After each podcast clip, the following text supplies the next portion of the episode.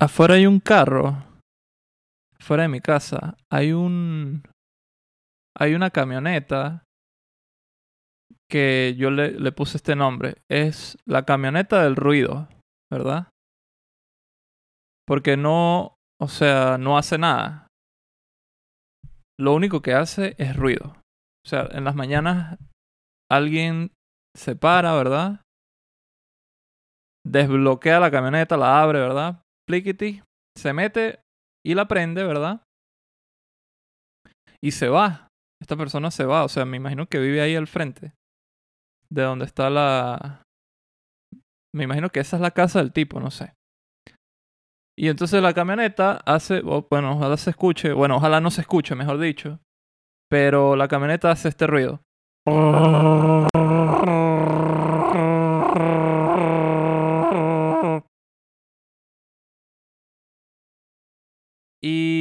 Hace este ruido desde que la prenden hasta que la apagan. La camioneta no se mueve, la camioneta no la lavan, la camioneta no hace nada. O sea, lo único que ese señor hace es prender la camioneta y apagar la camioneta. Entonces, bueno, pues ya tiene nombre. Se llama la camioneta del ruido. Y. Y la odio, la verdad. O sea. Pocas cosas yo odio, pero. Pero Dios mío, ya déjenla morir. Se ve que es una camioneta de, los 80. Eh, ya dio todas sus batallas y ya hizo todo su trabajo y, y ya déjenla morir. Yo sé que él la prende, ¿verdad?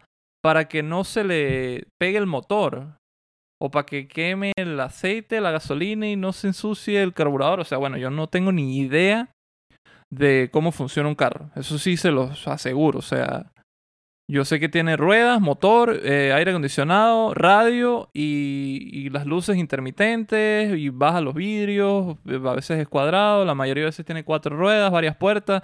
Eso es lo que yo sé de los carros, pero yo no tengo ni idea de cómo funciona un carro. Pero yo sé que la gente lo prende, ¿verdad? Para que no se pegue el motor, para que no se termine de dañar. Entonces es como un viejo, ¿verdad? O sea, no sé, yo esa camioneta la veo como Imagínense que, que hay un viejo. Que ya está viejo, viejo, llevado por la mierda. O sea, viejo que no sirve para un coño. Y tiene unos hijos. Y los hijos todas las mañanas, el viejito está así durmiendo, así como una pasa arrugado, así esperando el juicio final ya, o sea, listo. Y tiene unos hijos que son fitness. O sea, los hijos corren maratones y nadan en los mares y todas las bicicletas y toda la locura. Y todas las mañanas los hijos a las 6 de la mañana despiertan al viejito. Papá, papá. Vamos, viejo, vamos. A saltar la cuerda. Vamos, dale, viejo. Y el viejo decrépito, ¿sabes esos viejos que están tan viejos que no tienen cejas? Yo no sé si ustedes saben de lo que les estoy hablando.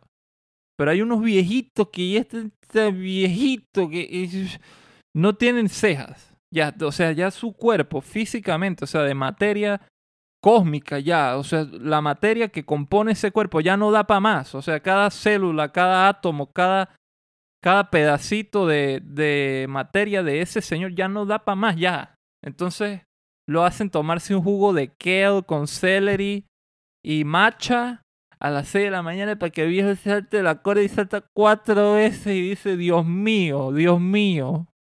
Llévame ya, por favor, por favor, te lo ruego. Es cómico cuando las plegarias de un viejo ya son que sí, por favor, ya, ya, o sea, ya, pues ya. O sea, yo, yo no me quiero hacer esto yo mismo, pero por favor, o sea, ya, ya, mátame ya. O sea, putas, 85 años aquí. Coño, vale. Este. Bueno, pues yo siento que más o menos así, eso es lo que le pasa a esta camioneta.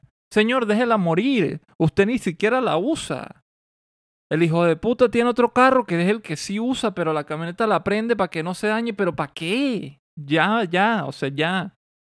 Eh, no sé, yo siento que, que, lo que tiene que hacer ese señor es quitarle como todo el motor y toda la transmisión y toda la vaina y quedarse como...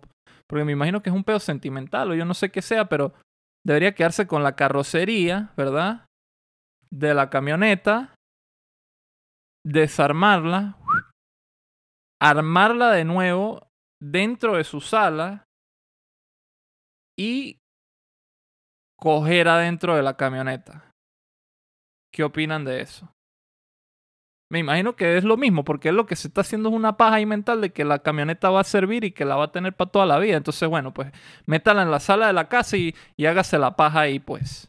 Y ya. Y así no me jode a mí con su puto ruido de mierda, ¿me entiendes? Porque a veces yo estoy aquí tratando de grabar este podcast que no sirve para un coño, que no tiene ninguna consistencia ni ninguna relevancia a nivel cósmico, pero se ve interrumpido por los ruidos de esa puta camioneta.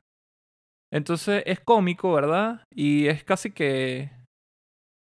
Pues sí, es un acto de comedia en sí, de que el enemigo número uno de un podcast de un emigrante venezolano que vive en Los Ángeles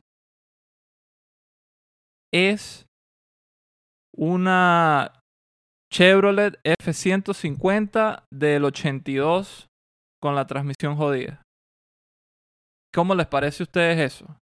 ¿No es una vaina totalmente absurda y distópica? O sea, el enemigo de un podcast es una camioneta. ¿Cómo? ¿Qué tal? Está cómico, ¿no? O sea, me río full. Nada, les digo que este episodio por primera vez está siendo patrocinado por una marca. O sea, a pesar de que ya muy poquitos episodios, eh, ya una persona se acercó y me dijo que quería, eh, pues sí, promocionar sus productos aquí. Eh, esto es Autorepuestos Gabriel en la ciudad del Doral. Están abriendo apenas y tienen todo tipo de repuestos para la mayoría de los carros. Algunos carros, pues, nacionales y algunos carros importados. Venden todo, todos los repuestos que, usted se puede imaginar y son súper chéveres. O sea, usted va y lo tratan súper bien en Autorepuestos Gabriel y, y, y, le, y usted compra las cosas para su carro. Pues lo que se le dañe de su carro, usted lo compra ahí y lo arregla. O sea, no usted mismo porque usted no va a saber cómo arreglarlo, pues, pero usted lo compra y se lo lleva al mecánico y el mecánico el mecánico va y cambia la pieza y no sé qué, y pues obviamente jode otra para que usted tenga que volver a ir al mecánico y él no se quede sin trabajo porque tiene que pagar la renta y la comida de sus siete hijos porque resulta que, ¿sabes? Mientras más pelando bolas esté uno, más fértil es. Eso sí, tenga la plena seguridad. Eh, entonces, bueno, pues usted vaya con la plena tranquilidad en Autorepuestos Gabriel, que va a conseguir su repuesto. Y, y no, nunca confíe en los mecánicos. Eso sí es una regla en general. Pero sí puede confiar en Gabriel que es el que vende los repuestos. Él sí. Él sí, el mecánico no. Eh, estoy muy feliz porque a, muchos podcasts le, cuesta mucho encontrar un patrocinio. Eh, y a mí no me costó nada. O sea, solamente tuve que, que poner un anuncio en, en Facebook de que, pues sí, de que podían, podían publicitar lo que quisieran en mi podcast y me, me escribió Gabriel me escribió de que quería publicitar su, su tienda de autorrepuestos del Doral y yo le dije, pues sí, claro que sí. Y, y aunque ustedes no lo crean, me va a pagar. o sea, qué locura, weón. Este es el tope del éxito. Me va a pagar, estoy esperando que me llegue por fin eh, el alternador de un Corsa 2004. Yo no tengo un Corsa ni o sea, no, no se me jodió el alternador de ningún Corsa porque yo no tengo ningún Corsa, pero pues así me dijo Gabriel que me podía pagar, entonces pues yo lo acepto. Yo lo acepto y pues nada, emocionado de guardar el alternador del Corsa en mi closet. Pero bueno, lo cierto es que hay que, hay que recibir las cosas que le da la vida a uno. Uno nunca sabe eh, cuándo puede necesitar una, un alternador de un Corsa. Pero de eso no vamos a hablar hoy. O sea, definitivamente yo me podría poner un poquito intenso, ¿verdad? Y darle extensivamente al tema de los Corsa. porque me parece fascinante. Voy a dar un pequeño flash aquí. Me parece fascinante el fenómeno del Corsa en, en Venezuela. Yo voy a asumir que aquí las personas que me escuchan eh, el 90% son venezolanos, ¿verdad? Y el otro 10% es una sola persona, porque este podcast lo escuchan 10 personas. Entonces el 10% es una persona. Y es uno que otro amigo gringo que, que pues, se mete a ver qué coño, cómo es mi tono de voz en español y, y está ahí y no entiende un coño madre nada. Entonces, pues mucho menos, si no me entiende a mí en español hablando, mucho menos va a entender todo lo que es el fenómeno, fenómeno cultural de los corsas en Venezuela. Eh, increíble, o sea, yo, yo quisiera hacer de verdad una investigación y un estudio, pero, pero, o sea, yo dudo mucho que si yo voy para Stanford o para Oxford o para Harvard, diciéndole, bueno, yo quiero hacer un estudio sobre el, fenómeno cultural de los corsas en Venezuela, pues no, seguramente no, no me van a aprobar ningún presupuesto. Pero bueno, eso es para otro día. Eso capaz yo lo fundo yo mismo de, de, todas las, de todos los ingresos que me va a generar este podcast. Em, hoy eh, voy a hablar de algo que escribí, obviamente, porque pues, hoy el narcisismo, eh, de algo que escribí en, en el newsletter, el cual ustedes están totalmente invitados a que se suscriban. Actualmente contamos con una audiencia de 100 personas, lo cual me parece la vaina más increíble del mundo y gracias a todas las personas que leen. Eh, yo creo que lo dije en uno de los otros episodios que he grabado, que es como que, Marico, no hay nada más fascinante e increíble de que hayan 100 personas leyendo. Literal, o sea, yo no puedo creer que hayan 100 personas leyendo. Y, y les voy a contar una anécdota. En estos días estaba en una... Fui a hacer como un trámite gubernamental eh, de migración específicamente. Y fui y había una sala de espera donde habían aproximadamente 40 eh, personas. Tú sabes que en esos trámites tú... Es un, esa es una diligencia que, que tarda un día completo. ¿Por qué? Porque tú vas y tú sabes que tienes que llegar temprano, hacer una cola mamarracha, para hacer otra cola mamarracha, para hacer otra cola mamarracha, para que te den un turno para esperar, para que te pasen por una casilla, para llenar unos documentos y devolverte a hacer un turno para esperar. O sea, es una vez infinita y cuando tú sales ahí, con suerte, después de ocho horas, vas a estar tan agotado física y mentalmente de que ya el día se acabó para ti. O sea, tú tienes que ir para la casa y ponerte en una cápsula así que te, que te congele porque ya estás demasiado mamado. Entonces, claro, yo sabiendo esto, me llevé un librito para mi, para mi, para mi vaina, pues, o sea, normal. Y huevón, o sea, yo me senté ahí en la sala de espera donde habían, yo qué sé, 50 personas más, no sé. Marico, yo me puse a leer y de repente yo sentí una gente que me estaba mirando, weón. O sea, pues, obviamente el 110% de la gente que estaba ahí estaba en el teléfono. Y yo era que si el, el único eh, indie, indie punk Arctic Monkeys, ah, ¿sabes? Que estaba leyendo. Cigarros y café, que estaba leyendo. Y, marico, me sentí como un, literal, primera vez que me siento como un bicho, o sea, casi que racismo. Porque era como que la gente mirándome así como que, va, si este bicho, ¿qué hace, weón? Y que sí, sí, se llama leer, o de puta, brutos. Esto es un libro y, y letras y palabras. Es como TikTok, pero sin el video. Y tiene información y tiene letras, una letra después de otra, que hacen como decir palabras, ¿verdad? Entonces varias palabras hacen como una oración y varias oraciones hacen como un párrafo que por lo general comunica una idea. Eso más o menos de eso se trata esto que estoy haciendo aquí. Y la gente que, oh, mira, se ve más aburrido que la mierda. Este, bueno, lo cierto es que leí y gracias por leer y la leyes son el club de la lectura. Eh, bueno, dentro de mi newsletter, que está titulado Cómo saber quién eres en un solo paso, fácil y rápido, pues entonces analizo esta idea, ¿verdad? De que... De qué, qué coño es uno. O sea, literal, qué, qué coño la madre es, es uno como persona. O sea, yo pienso desde lo profundo de mi, de mi psiquis, de mi alma, de que nosotros somos, pues sí, un montón de traumas. O sea, ¿qué te puedo decir? Nosotros somos todas las cosas que nos han pasado. Y este tema surgió porque. Porque leí una frase. Leí una frase en Instagram, que es una vaina absurda. eh, de Jorge Luis Borges. Eh, que, que es curioso porque es una muy buena frase, está muy bien articulada y muy bien hecha y resulta que es de, no es de un libro, es de una entrevista. Entonces tú ves que el bicho de pan es un genio porque le están haciendo una entrevista y se lanza una vaina toda memorable para la historia de la humanidad. Entonces el, el bicho este dice, el bicho este, hablando de Jorge Luis Borges, eh, el bicho dice, no estoy seguro de que yo exista en realidad.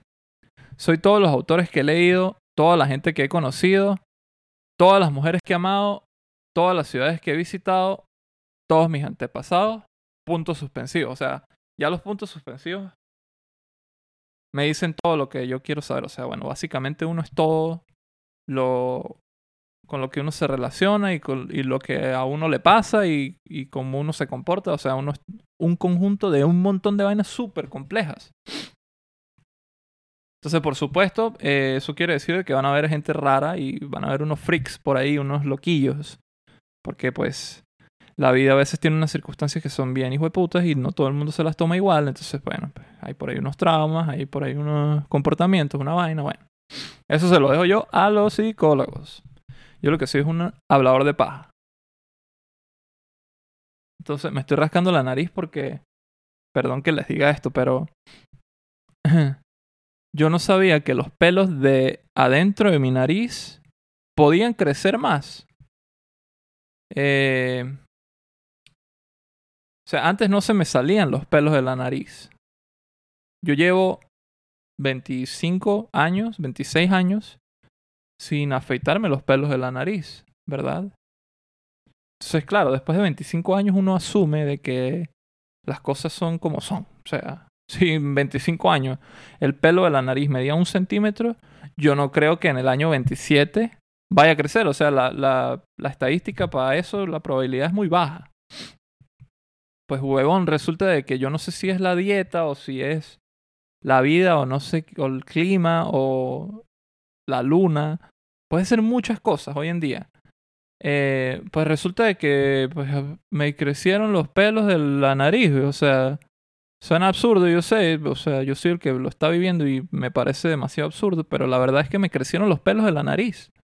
Y ahora se me sale un poquito un pelo de la nariz, entonces es una ladilla porque como que me roza bueno, no sé, la vaina más desagradable del mundo. ¿Yo para qué les estoy contando esto al final? Eh, volviendo a Jorge Luis Borges. Calidad, o sea, super pana. El bicho es un huevo pelado. Entonces, eh, leer esto y, y, encontrarme con esta reflexión me, me dejó un poquito capaz empoderado. Puede ser, puede ser una buena palabra para, para cómo me sentí. Porque dije, yo toda la vida, cuando me preguntan quién eres, eh, en, ese, en ese nivel como de psicólogo, como de reflexión, introspección, pues yo siempre he dicho puras estupideces, huevón. O sea, y, y, la mayoría de veces uno dice puras estupideces. Capaz ustedes también, cuando se preguntan o cuando les preguntan quién eres, seguramente dicen cualquier estupidez cualquiera. O sea, yo digo, no, yo soy orange, yo soy venezolano, yo soy creativo, yo soy... Eh, yo soy merideño, yo soy diseñador, yo soy feliz, yo soy eh, extrovertido. O sea, un montón de vainas que es como que, bueno, pues sí, o sea, puede ser que yo sea todas esas cosas, pero... Pero cuando alguien me preguntan no sé, yo siento que cuando, cuando en esa pregunta específicamente y con ese tono, la gente quiere saber quién es uno en realidad, o sea, uno lo responde desde una capa muy superficial. Entonces, pues reflexioné un poco en eso y, pensé en formas, que todo esto lo pongo aquí en el newsletter, o sea, solamente estoy divagando aquí con lo que yo escribí, eh, pensé en formas de cómo responder esa pregunta sin ser un huevón. O sea, sin ser un... ¿Cómo responderla de verdad? O sea, yo, si alguien pregunta eso, lo mínimo que se merece es, una respuesta que, que llene, ¿no? Que llene un espacio. Entonces yo dije, en este newsletter yo digo, ¿quién soy? Bueno, pues soy y, y pongo ahí una anécdota una anécdota de, de hace años con unos panas y mi papá involucrado, que me encanta que estén, que hayan como dos partes de mi vida involucradas, que son como la familia y mis amigos, que están separadas, pero hay cuentos donde hay ese crossover ahí de ambos. Entonces he hecho este cuento y, y es que yo iba manejando un carro que era muy viejo, como la puta camioneta que está afuera haciendo ruido, pero la diferencia es que este sí andaba. Yo andaba manejando este carro y iba con unos panas y de repente en el medio de la noche la vaina se queda accidentada en el medio de una avenida. Y... Coño, se quedó accidentada y nosotros ahí en el medio de la nada, en el medio del, del, de la noche, da miedo, ¿no? Da, da culillo estar ahí. Y no prende y la vaina y la huevonada. Entonces, pues obviamente, por defecto, yo hice lo que tenía que hacer. Esto fue en Mérida, donde yo nací. Y de donde yo soy, donde viví gran parte de mi vida.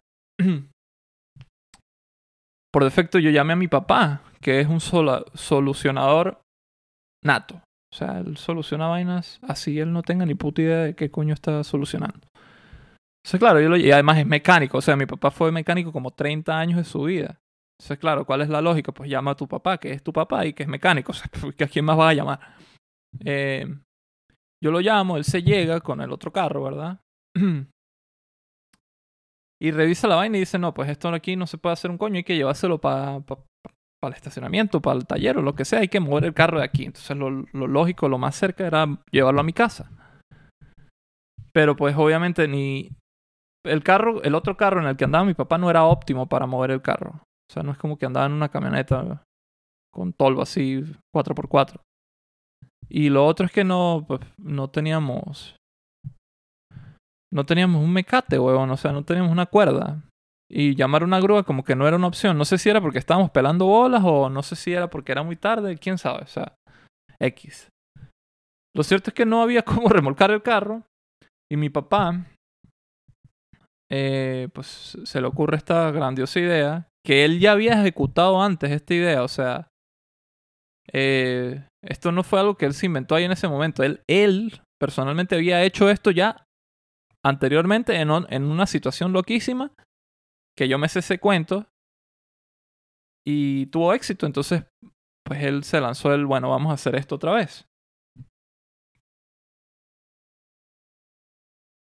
Entonces, claro, la idea es, el carro accidentado está adelante, el carro que sirve está atrás pegado, ¿verdad? Y alguien se sienta en la maletera del carro que no sirve y pone los pies en el parachoque o en el capó, en esta parte del carro que sí sirve. Y hace fuerza. Entonces el carro que sí sirve acelera y con el cuerpo de la persona que está sentada en la maletera, pues, eh, pues em, empujan un carro con el otro a través del cuerpo de la persona que está sentada en la maletera. o sea, de por sí ya suena como una puta locura, pero tiene todo el sentido del mundo. Y pues obviamente mi papá es el que tiene que manejar el carro que sirve. Y, y yo soy el que tiene que manejar el carro que, que no sirve. Entonces eso deja a mis amigos en siendo el mecate, o sea, siendo el puente entre un carro y el otro. Que ellos accedieron de inmediato, o sea, me parece fascinante también como mis amigos fueron como que, ah, esta es la idea, bueno, bueno dale pues y se sientan ahí, ponen los pies y es como que, bueno, marico, se ve que nosotros tenemos que decir dos neuronas nada más. Entonces, y, que obviamente yo soy el piloto designado del carro que no sirve, porque yo les voy a presumir algo aquí. Y esto es algo que, de lo que yo estoy genuinamente orgulloso. Yo soy la persona que mejor maneja carros que no sirven. O sea, yo he manejado carros apagados, yo he manejado carros sin frenos, yo he manejado carros inundados, yo he manejado carros sin luces, vidrios partidos por fuera, con la izquierda, con la derecha. O sea, como me den un carro, yo manejo esa mierda Entonces soy muy bueno manejando carros que no sirven. Entonces yo soy el que tiene que manejar el carro que no sirve en esta situación. Pues esta gente procede a, sentarse ahí en la maletera y va a poner los pies. Y empezamos a empujar el carro, huevón. Y entonces, eh, pues, obviamente era que sí, marico, esto es fascinante. Estamos haciendo historia, huevón. Somos unos genios. Estábamos manejando un carro empujando un carro con el otro a través de un cuerpo humano. Y vamos andando así, vamos dándole. Por suerte era una recta, bastante larga. Y, huevón, en el medio del camino, yo no sé, como que caímos en un hueco y. Y el, el pie de Diego, ¿verdad? Se pela. Y el bicho se cae, huevón, de la maletera. se cae de la maletera y va y frenazo y locura, así como que mierda y tal. Y de paso la jeva de Diego en ese momento iba con mi papá en el carro que sí servía. Y yo iba solo en el carro que no servía, obviamente. Y marico, huevón, nos frenamos, nos bajamos, qué locura. Y Diego con medio cuerpo debajo del carro. Sea, imagínate esa vaina del terror. Y pálido, así mirando para arriba, así, la jeva de Diego llorando, el susto y no sé qué. ¿Y qué pasó y tal? Y mi papá, mierda, y qué locura y no sé qué. Y fue un momento, fueron así como, no sé, 10 segundos de shock. Así de que verga. Y ahí nos dimos cuenta de que el bicho estaba bien y y el bicho marico se paró y se sacudió y nosotros nos cagamos de la risa. O sea, después de eso lo que procede y, el, y la regla es cagarse de la risa, weón. Y lo pongo aquí en el newsletter, o sea... Nos estábamos riendo de muchas cosas, o sea, nos estábamos riendo de la cara de este huevón, nos estábamos riendo de la situación, nos estábamos riendo de la idea que tuvimos, o sea, es como que la realización de que esta idea de pana era una locura y nos estábamos riendo de la muerte, o sea, nos estábamos riendo de todo. Nos estábamos riendo de todo. Era una situación comiquísima. No obstante, este bicho se para y se sacude y vamos a seguir empujando el carro, porque ¿qué más vamos a hacer? O sea, el susto y la vaina y las bolas en el cuello y todo el mundo con esa vaina y con ese sentimiento, sí, está bien. Pero lo que hay que hacer es terminar de llevar el carro al sitio a través de esta pésima idea. Y eso era lo, lo único que teníamos todos, lo único en lo que estábamos de acuerdo todos, mejor dicho. Y así fue, llevamos el, el, carro exitosamente a mi casa y exitosamente lo estacionamos y todo bien, dentro de lo que cabe. Entonces, claro, yo uso esta anécdota para decir quién soy yo, pues porque echando este cuento, tú ya me conoces mejor inmediatamente. O sea, ya, ya de por sí ya, ya entiendes cómo es la dinámica de lo que yo soy, de lo que es mi vida. O sea, ahí, ahí lo pongo en el, newsletter. Yo soy el estrés de, de la situación, yo soy la maña también, soy el susto, soy la burla, soy toda esa mierda. Yo soy un montón de cosas, ¿me entiendes? Y tú en esa, en esa anécdota puedes ver más de mí que si yo intento explicarlo. Entonces me parece de muchísimo valor y que tiene todo el sentido del mundo tratar de explicar quiénes somos o qué somos, pues sí, a través de, de, cuentos y de ideas y de anécdotas y de reflexiones o, ahí mismo lo pongo en poemas, ¿sabes? O sea, eso dice mucho más de, de ti que lo que puedas decir tú por tu propio esfuerzo ahí, como que tratando de describirte y, y haciendo una introspección rara ahí en dos segundos. Que por cierto, si tú le preguntas a alguien así como que en ese tono, ¿y tú quién eres? El bicho, y el bicho te responde rapeando, por ejemplo. Bueno, pues, sabes, ya, ya ahí tú ya sabes quién es. O sea, ya, ya tú sabes más o menos con quién estás hablando, ¿me entiendes? Y ese es mi punto. que hay formas de conocernos y de saber quiénes somos y de saber quiénes son las otras personas más allá de lo que podamos decir.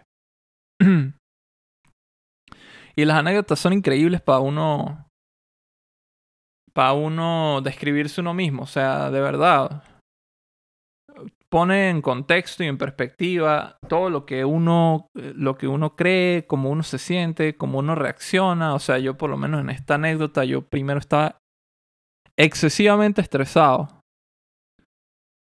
por el tema del carro. O sea, mierda, qué ladilla. O sea, y, y, entonces eso dice mucho de mí, de que a mí no me gusta lidiar con ese tipo de cosas.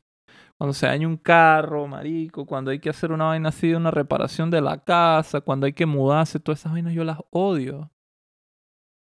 Eso dice mucho de mí. si tú lo pones en perspectiva, tú puedes analizar lo que yo soy a través de esas cosas. Eh, la maña dice mucho de mí, o sea, acceder a esta idea pésima, que en el fondo todos sabíamos que era una mala idea, y, hacerla una vaina comiquísima y divertida, también dice mucho de mí. El susto dice mucho de mí. O sea, yo ver a Diego ahí en el piso de la carretera, weón, con medio cuerpo debajo del carro de mi papá. Marico, o sea, fue una pálida, weón. Porque, o sea, era mi responsabilidad básicamente, o la de mi papá, no sé. Lo que este chamo, porque en esa época éramos unos niños también. Le podía pasar, o sea, y fue el susto y fue como que, marico, ¿estás bien? O sea, ¿estás vivo, weón? ¿Qué es esto? Me importa, mis amigos. me importa no cometer un crimen. Y también la burla, o sea, yo también soy la burla de que después de que todo eso pasó, marico, o sea, cómo nos pudimos reír de toda la situación.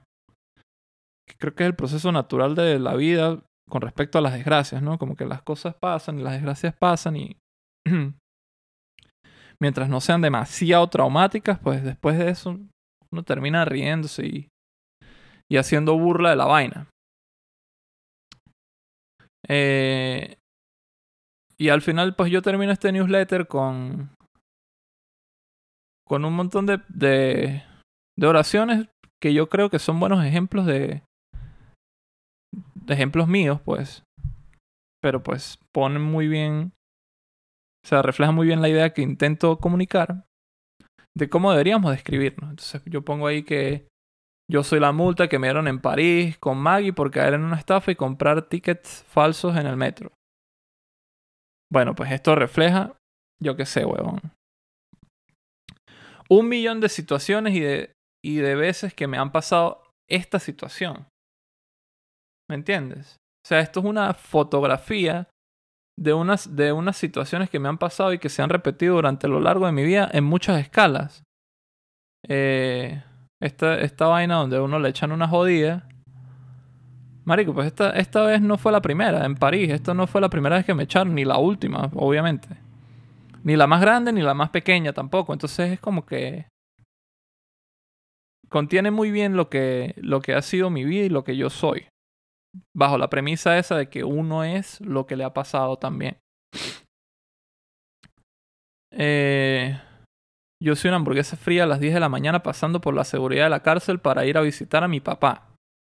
Entonces esta tiene un poquito de...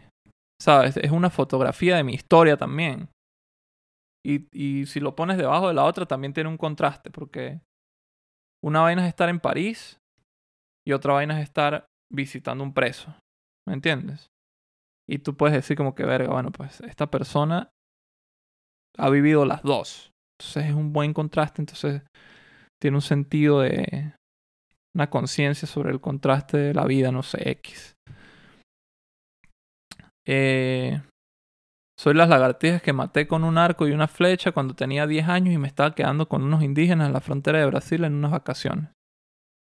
Bueno, pues qué situación más específica, ¿no? Y qué horrible, ¿no? Que yo tuve 10 años y me dio por matar un poco de lagartijas con un arco y una flecha. Bueno, pero para ese tiempo yo no sé tenía un, un, cerebro subdesarrollado, obviamente, y, y no tenía como una conciencia de, de lo que son los animales. Qué excusa de mierda, pero pues sí, era más o menos algo así. Y maté muchísimas lagartijas, o sea, de verdad, yo, yo las, creo que todas las puse en un mismo sitio, era una vaina abominable, o sea. Fue una desgracia para pa la comunidad de las lagartijas allá en la frontera. Pero yo era un niño y obviamente eh, me das un arco y una flecha y debe haber algo de un instinto en el ADN que, no sé, que te lleva a cazar o no sé, hay una vaina así como que hay algo ahí que, que me, se me detonó y pues yo pasé eh, una tarde completa cazando lagartijas ahí en, en el medio de la selva, en la, Amazonas, no sé, weón. Súper divertido si lo pones en, si le quitas lo feo, fue, fue divertido también. Eh, bueno, y así pongo varios ejemplos. Pongo varios ejemplos y al final pongo, ¿y ustedes qué son? Me encantaría, huevón, que, que la gente de verdad me respondiera. Así, bajo ese mismo formato, que me digan algo que, que me que me digan algo que me diga más de ellos, más de lo que yo sé. Eh, eso también habla mucho de la perspectiva que uno tiene sobre uno mismo y cómo se percibe uno mismo cuando se hace esa pregunta. Entonces, bueno, pues la invitación de este podcast, eh, capaz es que es eso, que me, que me echen una escribida, una escribidita, mis amigos cercanos y me digan qué creen ustedes que son. A mí siempre me va a interesar eh, las personas cercanas, por lo menos con las personas cercanas a mí, cómo se perciben ellos ellos mismos. O sea, no sé si es un pedo de locura que yo tengo, pero me parece fascinante la autopercepción de las personas con respecto a ellos mismos, valga la redundancia. Y con esto me despido. O sea, esto es breve. Bueno, tarde full, pero esto es breve. Y con esto me quiero despedir. Eh, con esta invitación a que me echen una escribita si quieren, si les da la gana. Y también recordándoles, ¿verdad?, de que, de que es difícil autodiagnosticarse. Y, y a veces uno se diagnostica, ¿verdad? Y encuentra una pieza que... O una parte, digamos, una parte de uno que no está bien y esa parte de uno la tiene que cambiar y es muy difícil porque uno no sabe cómo cambiar esa parte y porque uno no sabe dónde o, qué es lo que tiene que cambiar de esa parte. Pero en Autorepuestos Gabriel, ellos tienen muchas partes de carros. Entonces, si usted en su carro tiene una parte o una pieza que no sirve, definitivamente la va a encontrar en Autorepuestos Gabriel, en Miami, Florida, en la ciudad del Doral. Muchas gracias. Adiós.